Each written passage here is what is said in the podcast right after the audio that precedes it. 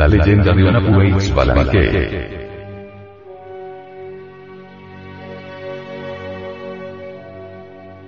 Según la leyenda maya los señores de Xibalbá son los enemigos del hombre, los que producen enfermedades y la muerte. Contrario a los Apu quienes estaban dotados de sabiduría, todo lo ejercían con gracia y destreza. Los Apu jugaban con destreza el juego de la pelota, lo que molestaba a los señores de Xibalbá y mandaron a buscarlos. Caminaron los Apu por los senderos de la oscura ciudad, los señores de Xibalbá los hicieron prisioneros y los declararon vencidos en el juego de la pelota y con sus masas los mataron. Sus cabezas las colgaron de las ramas de un árbol. Extraños sucesos transcurrieron durante la noche y a la mañana siguiente el árbol, la sabiduría, había dado fruto y las cabezas habían desaparecido.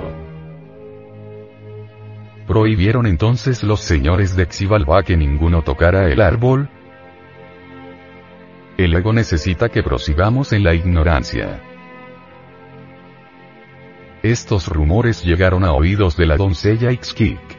Con emoción llegó al árbol y uno de los frutos le echó saliva en la palma de la mano y así concibió a los hermanos una Balanque.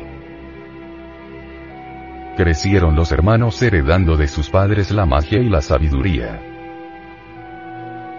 Como sus padres, los gemelos volvieron a jugar pelota en las cercanías de Xibalbá, y nuevamente un Kameibukup Kame, los señores de Xibalbá mandaron por ellos. Una Pueix Balanque se dirigieron a la tierra de Xibalbá, venciendo en el juego de la pelota. Los señores de Xibalbá tomaron prisioneros a los hermanos y los sometieron a diversas pruebas saliendo victoriosos. Deciden rendirse los señores de Xibalbá y fueron muertos por una Pueix Balanque. Durante largo tiempo los hermanos lucharon por exterminar a la multitud de Xibalbá, la misma Babilonia del cristianismo. La ciudad de los Yoes. Xibalbá se traduce como demonio, los señores y pobladores del inframundo son la viva representación de los agregados psicológicos que interiormente cargamos. El yo psicológico pluralizado. Los Apu, magos divinos son los valores del ser.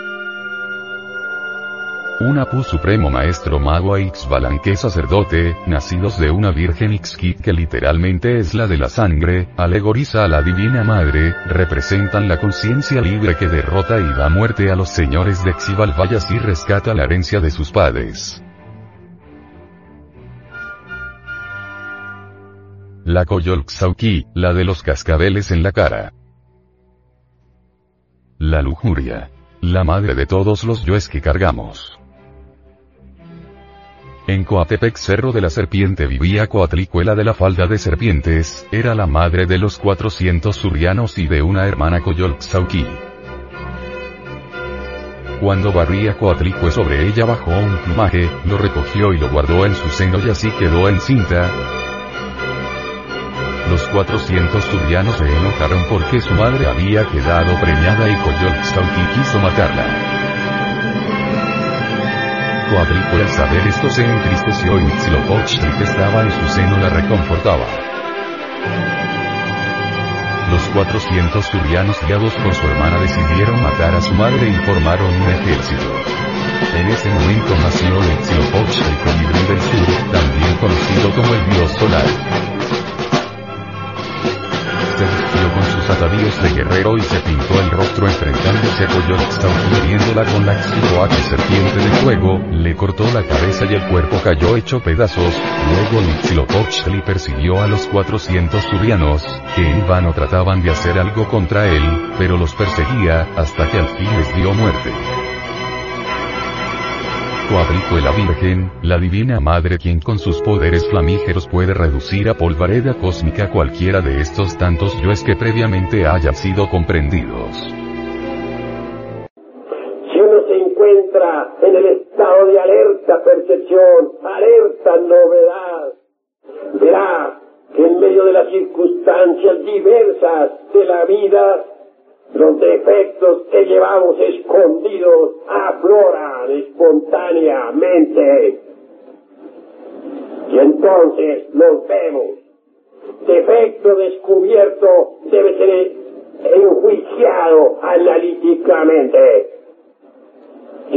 Vez enjuiciado, debemos entonces desintegrarlo, reducirlo a polvareda cósmica. Incuestionablemente, la mente no puede alterar fundamentalmente ningún defecto.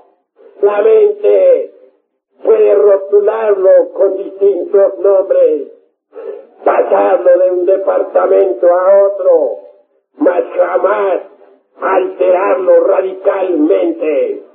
Necesitamos de un poder que sea superior a la mente. Afortunadamente, ese poder existe en el fondo de cada uno de nosotros. Quiero referirme en forma enfática al poder de Kundalini.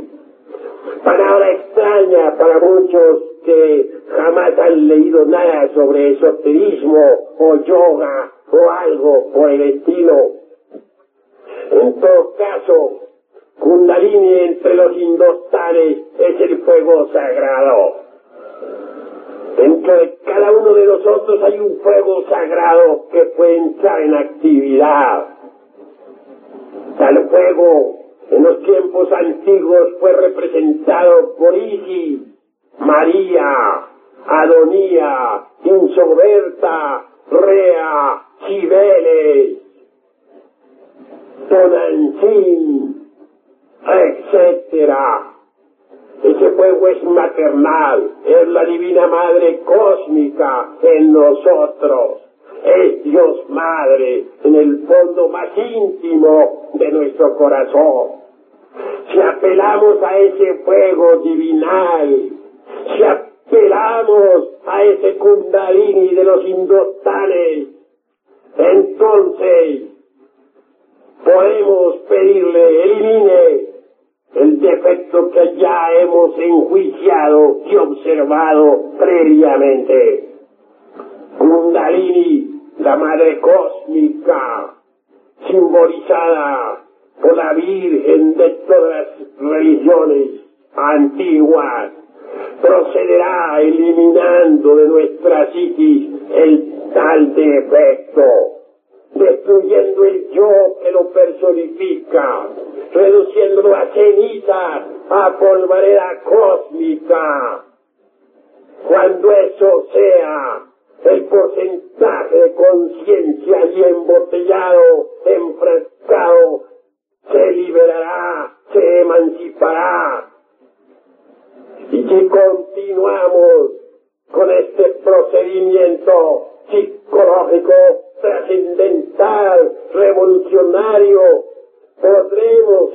verdad desintegrar a todas esas múltiples personas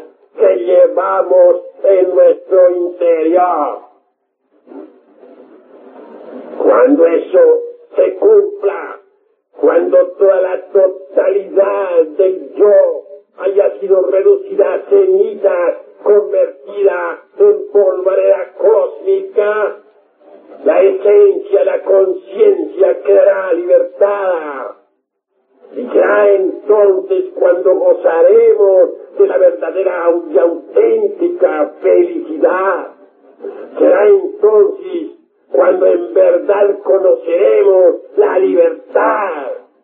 Será entonces cuando en verdad estaremos iluminados. Será entonces cuando podremos experimentar por sí mismos y en forma directa eso que es la verdad. Todos los pueblos antiguos la adoraron. Coyolxauqui la diosa lunar, representa al yo psicológico y los 400 surianos, es una expresión azteca que significa muchos. Huitzilopochtli, el sol que renace, la conciencia, el alma que debe combatir valientemente al yo. La conciencia debe entenderse como luz, sabiduría, poderes, virtudes, etc.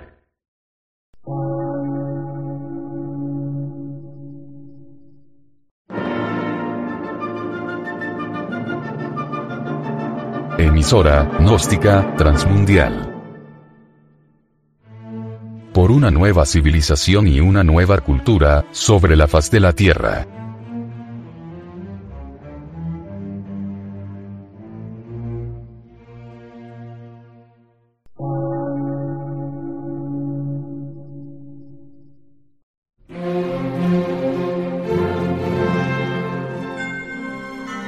Medio de radiodifusión, científico, artístico, místico y filosófico, de la Asociación Colombiana de Centros de Estudios Gnósticos, Antropológicos, Psicológicos y Culturales. A.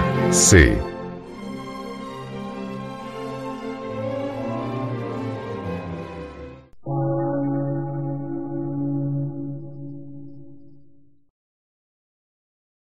Lectura en movimiento. Difusión sin fronteras.